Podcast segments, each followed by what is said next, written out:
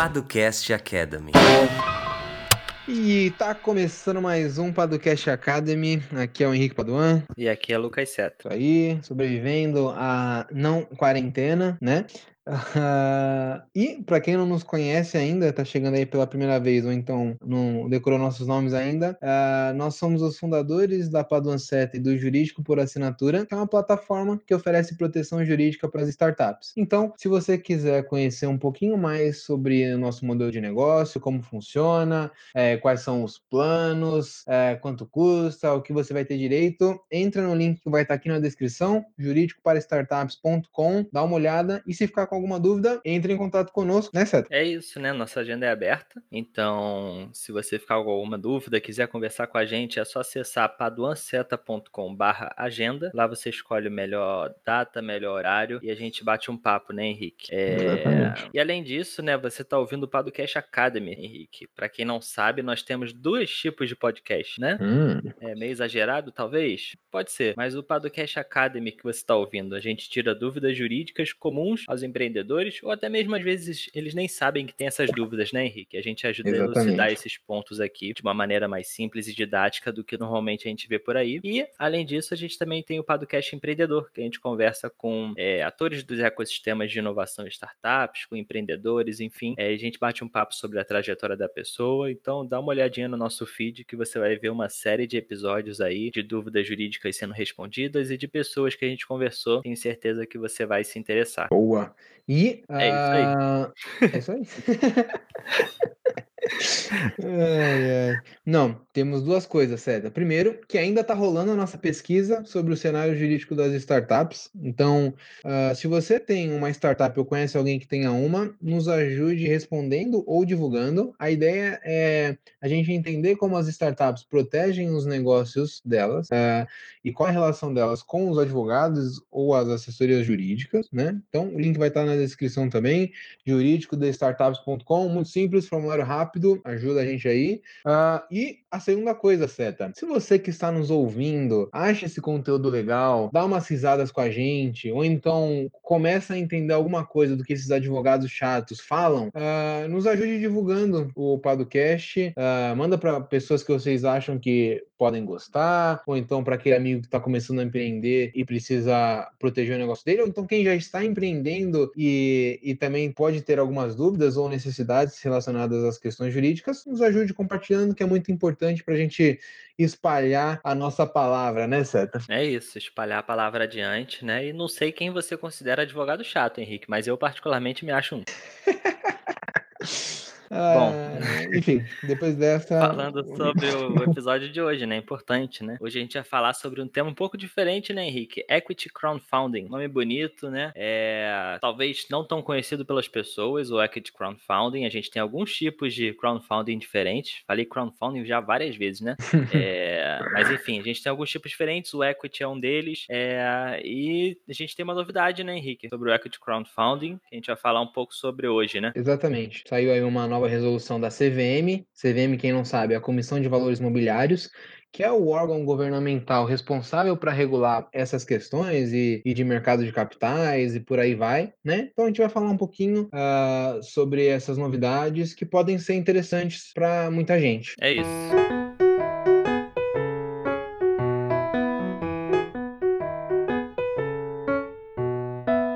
Seta, Equity Crowdfunding, né? Uh, nosso disclaimer aqui, né? O aviso inicial. Hum. Nós temos um e-book falando sobre isso e como essa categoria ou essa espécie de investimento foi regulada pela CVM lá em 2017. Então, uh, se você tiver interesse de entender melhor como funciona, quais são as regras, quem pode fazer, quanto você pode captar, uh, vai ter um link aqui na descrição, também na nossa descrição, para o e-book, né? Lá no e-book você vai encontrar todas as informações. Entra no link, baixa o e-book, vê o que você acha. Se ficar com alguma dúvida, fala com a gente. Além disso, nós temos alguns artigos no nosso blog sobre essa modalidade que também são bem interessantes e podem ajudar uh, as pessoas sobre o tema, certo? Perfeito, é isso aí, Henrique. E eu acho que, mais que a gente trate aqui somente da resolução do, da CVM, é importante a gente dizer pelo menos o que é o Equity Crowdfunding, né? Quando a gente Uhum. fala em crowdfunding, a gente lembra muito dessas vaquinhas online, ou então questão é, dessas. até dessas redes de financiamento coletivo que a gente tem visto durante a pandemia, né, de muita gente tentando ajudar projetos sociais, uma pessoa específica, etc. Mas o equity, né, a gente já. É, ele tem uma diferença justamente porque ele tem a ver com a participação societária. Então, na verdade, ele se torna uma modalidade de captação de investimento, né? Onde ao invés da gente ter essas pessoas ajudando um projeto social, por exemplo, a gente tem várias pessoas que decidem comprar, dá para dizer assim, comprar participação societária de uma startup, por exemplo, né? Então é, é um tipo de crowdfunding diferente, né? É, uhum. Dá para dizer que são vários pequenos investidores que se juntam com valores específicos, eles podem variar, né? A gente vai falar um pouco melhor, mas que se relacionam com participação societária e daí que entra a CVM, né, Henrique? Muita gente deve ter até estranhado, pô, a CVM regula crowdfunding, mas espera aí, é só um site e tal. Não, a gente tem uma regulação para esse tipo de crowdfunding, né? Exatamente. Existem algumas modalidades, você tem de recompensa, você tem um de doação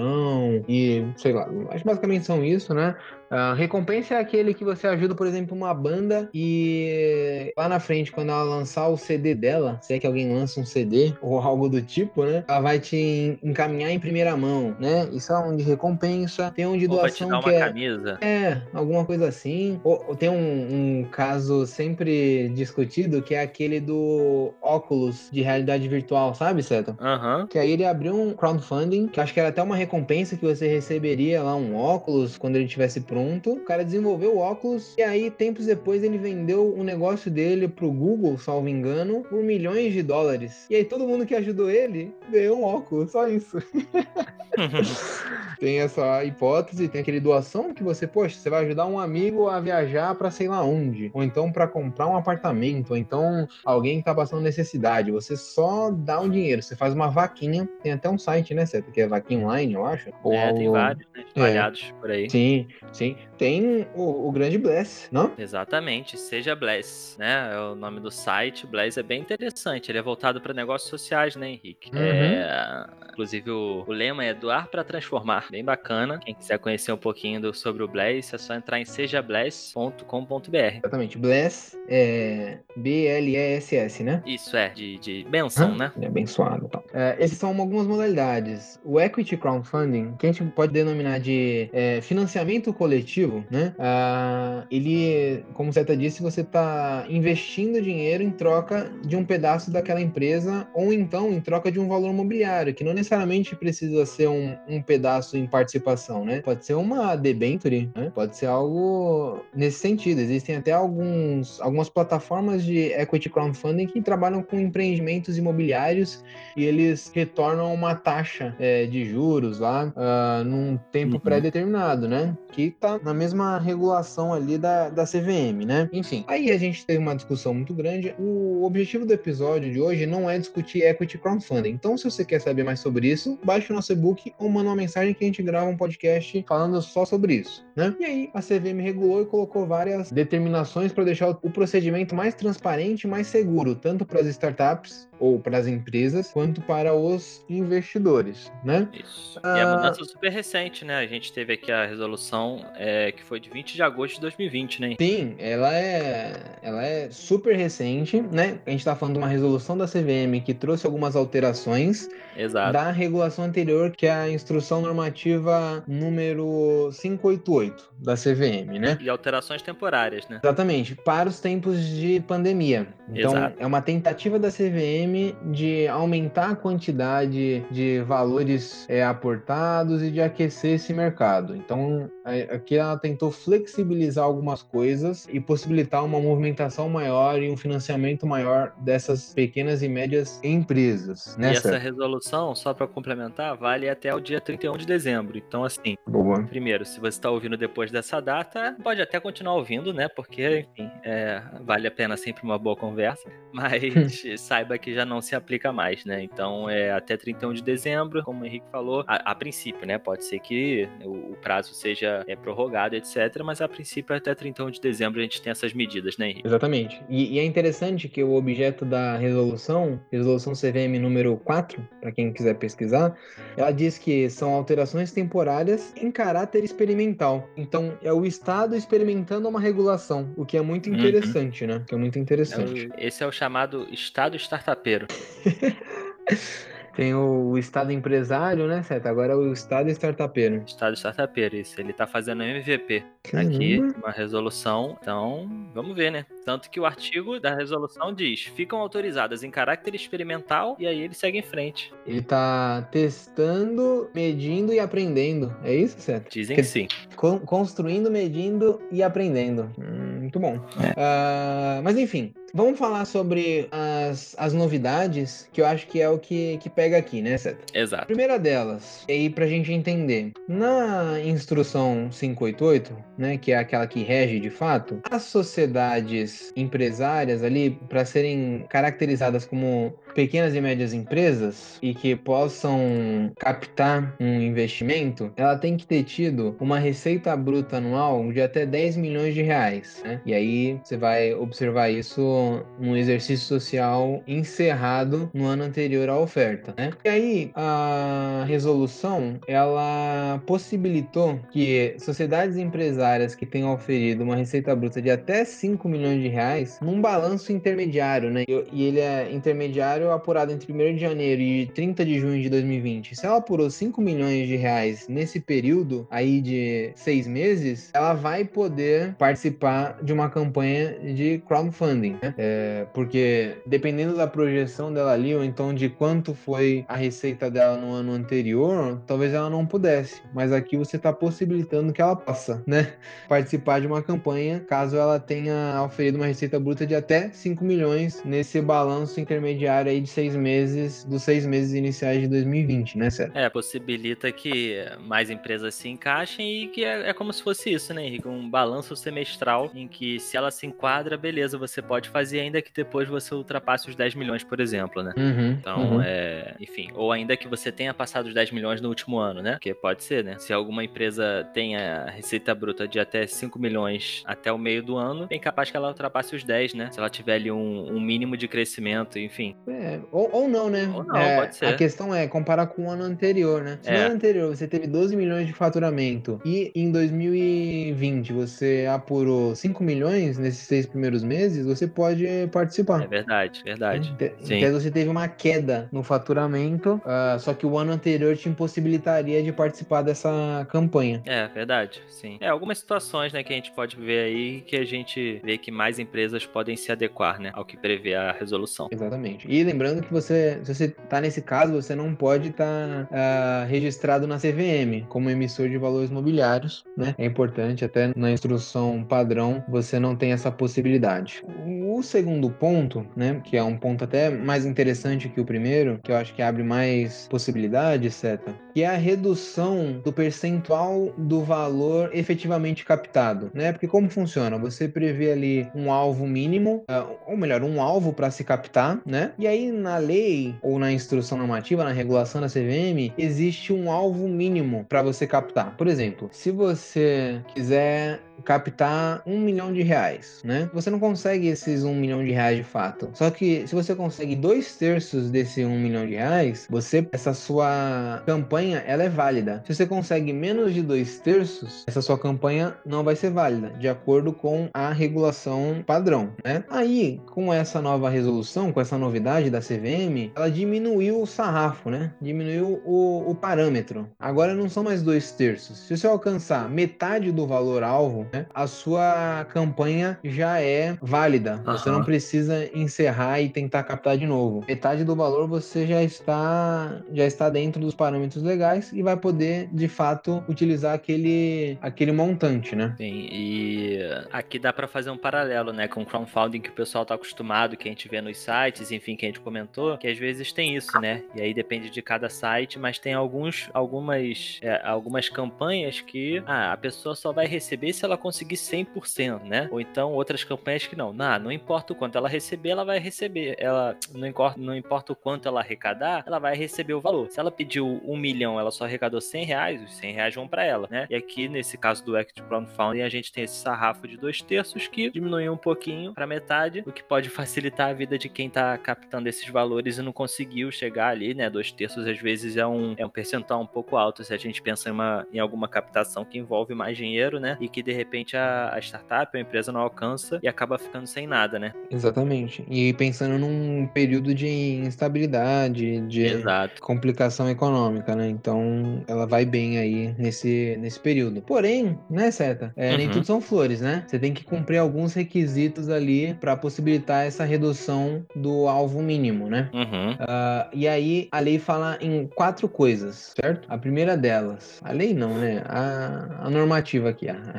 regulação. resolução, né? A resolução. Primeiro, você vai ter que prever ali num documento que é essencial lá para sua oferta. Você vai ter que indicar quanto tempo aquele valor que você vai captar vai servir para sustentar o seu negócio, né? Então, por exemplo, né, no, no exemplo do, do 1 milhão. Ah, aquele 1 milhão ele vai sustentar uma empresa por 10 meses, né? E aí você vai ter que indicar isso. Aquele 1 milhão vai suportar a minha empresa por 10 meses né? Na verdade, não um milhão, né? Os 500 mil, que é o alvo mínimo, metade dele. E uh, na sequência você tem que indicar se vai haver necessidade de complementar esse financiamento no curto ou médio prazo para viabilizar a continuidade da empresa. né? Então, se você captar só 500 mil, você tem que indicar quanto isso equivale ali de sustentação do seu negócio e indicar se no curto ou médio prazo você vai ter que fazer uma outra é, oferta ou procurar um outro tipo de financiamento para o seu negócio.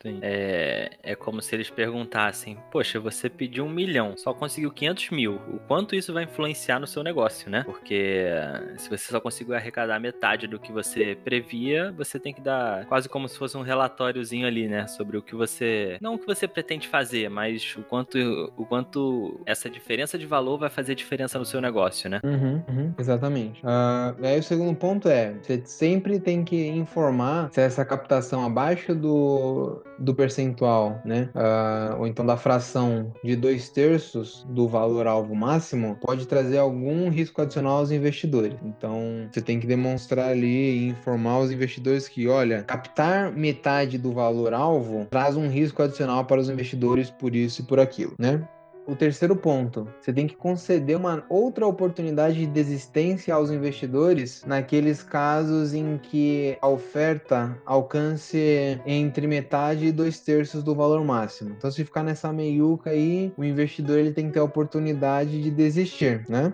E caso essas desistências uh, reduzam o valor total de investimento abaixo de metade do valor alvo máximo, a oferta ela vai ser cancelada. Então, por exemplo, você tem lá o alvo de um milhão, você captou 600 mil. 600 mil tá entre dois terços e, e metade, certo? Aí você vai dar uma oportunidade de desistência para os investidores. E aí investi alguns investidores desistem e cai para 400 mil o valor captado. Indo para 400 mil, você está abaixo de metade do valor alvo máximo, que era de um milhão. Então a sua campanha, a sua oferta, ela vai ser cancelada. Sem chororô. Sem choro nem vela. Bom, toda essa fala aqui do Henrique, né, seria a nossa segunda medida da resolução, né? Então, primeiro você tem aquela questão da receita bruta, né, até 5 milhões, contando de 1 de janeiro a 30 de junho. Você tem agora essa questão de o sarrafo diminuiu, então ao invés de dois terços você tem metade do valor alvo máximo, né, possível na captação, desde que obedecidos esses pontos que o Henrique falou, né? E a gente tem ainda mais uma medida, né, Henrique? Exatamente. A última medida aí dessa resolução que diz: você pode prever um lote adicional, mais uma em outra oferta de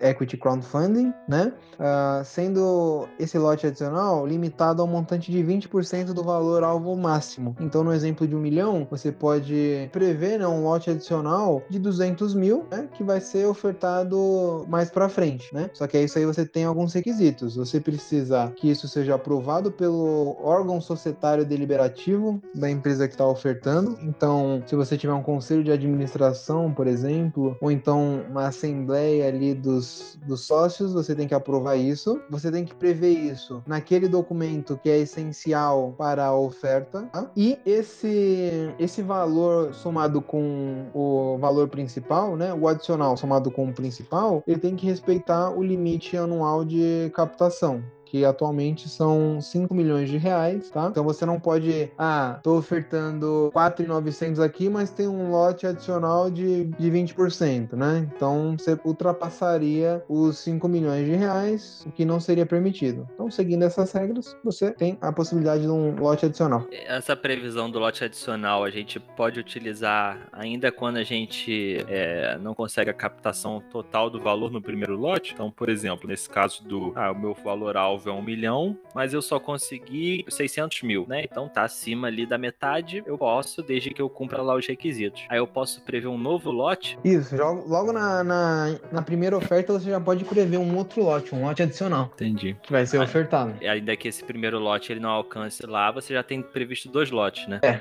exatamente. Sim, beleza. É... Foram essas três as novidades, né, Henrique? Uhum. É interessante, né? Sim. Para serem testadas como uma boa startup da CVM. Quais são as outras considerações que a gente tem? Acho que é isso, né? Sobre essa solução. Uhum. Acho que é isso. É isso, a gente, é, como a gente falou, a gente tem o e-book que não, não deixe de solicitar se você quer saber mais sobre o tema de forma mais aprofundada, ler com calma. E também, se você tiver alguma dúvida específica sobre o tema, sobre Equity Crowdfunding e quiser mandar pra gente, ou quiser que a gente grave um programa dedicado só ao assunto, né? É porque aqui a gente falou mais dessa resolução da CVM, enfim, é a notícia do, do momento, né? Mais nova, a gente tratou dela. Então, é, não deixa de falar com a gente, né, Henrique? Aí a gente consegue complementar bem o assunto e caminhando assim. É isso. É isso, né? E agora, uh, aquele momento esperado, né, Seta? Indicações. Qual que é a sua indicação, a sua sugestão para essa semana? Minha sugestão para essa semana, cara, eu posso sugerir um filme ou não? Tá proibido cara, aqui. Pode sugerir o que você quiser. É que manda é? aqui. Então tá, eu vou sugerir um filme chamado Encontros e Desencontros. O nome em inglês é Lost in Translation. Achei bem legal o filme, nunca tinha visto. É da Sofia Coppola. Uhum. Ou Coppola. É Coppola ou Coppola? Depende. Ah. Não sei. É. Filha do Francis Ford Coppola, ou Coppola. Uhum. né? Nosso querido diretor da trilogia do Poderoso Chefão. Ela dirigiu esse filme lá em 2003, se não me engano, 2002. Nunca tinha visto, não. Eu achei bem legal. É um filme curto, assim, conta uma história bem simples. Veja você, Henrique. Vou contar a história, você vê se você se interessa. Manda ver. É a história de um ator de. Um ator famoso, não disse se é de Hollywood, mas enfim um americano, e ele tá já no final de carreira, aquela carreira já meio, não diria decadente, decadente é uma palavra forte, né? Mas enfim, já tá mais avançado na sua carreira, e ele vai pro Japão, para Tóquio, para fazer um comercial de uísque, né? E aí lá ele tá naquela vibe assim meio confusa, porque pô, país totalmente diferente, né, culturalmente falando, e ele fazendo lá aquele comercial dele, ele tá numa num momento de vida meio esquisito, sabe? Aquele momento uhum. que você talvez deixa ele ser o grande ator para, enfim, um cara tá meio pensativo, a gente sente, né? E por outro lado, a gente tem a. E esse cara é o Bill Murray, tá? É, E por outro lado, a gente tem a Scarlett Johansson, que ela é recém-casada e ela tá com o marido também em Tóquio, no mesmo hotel. E o marido é fotógrafo, sai para trabalhar, ela fica meio sozinha no hotel, sem nada pra fazer, meio também pensando na vida. Ela é recém-formada também em filosofia.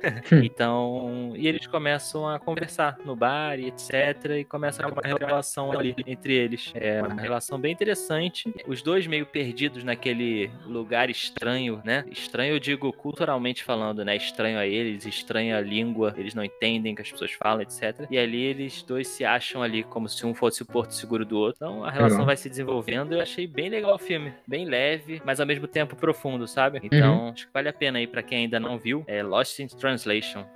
Tem na, na locadora vermelha. É um bom filme aí, Henrique, pra você ver de madrugada. Aquele filminho leve. Levinho. Filminho e, leve. Henrique, qual sua, qual sua recomendação do dia, do dia não, é, da semana? Não tô com muita recomendação não, mas me recordei aqui. Vou indicar um artista. Boa. Gente, quem é ele? Acho que não, né? Uh, vou indicar o grande Ezequiel Moura. Ele é um artista, um desenhista, um pintor, não sei. Denominem como queiram denominar.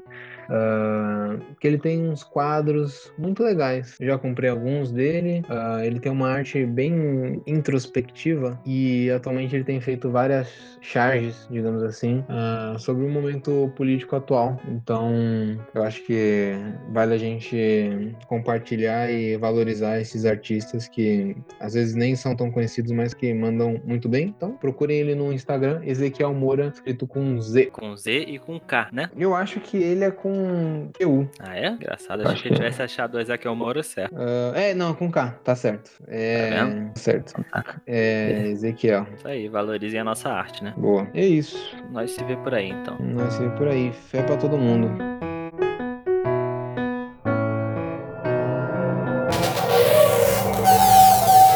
Edição Guilherme Gadini.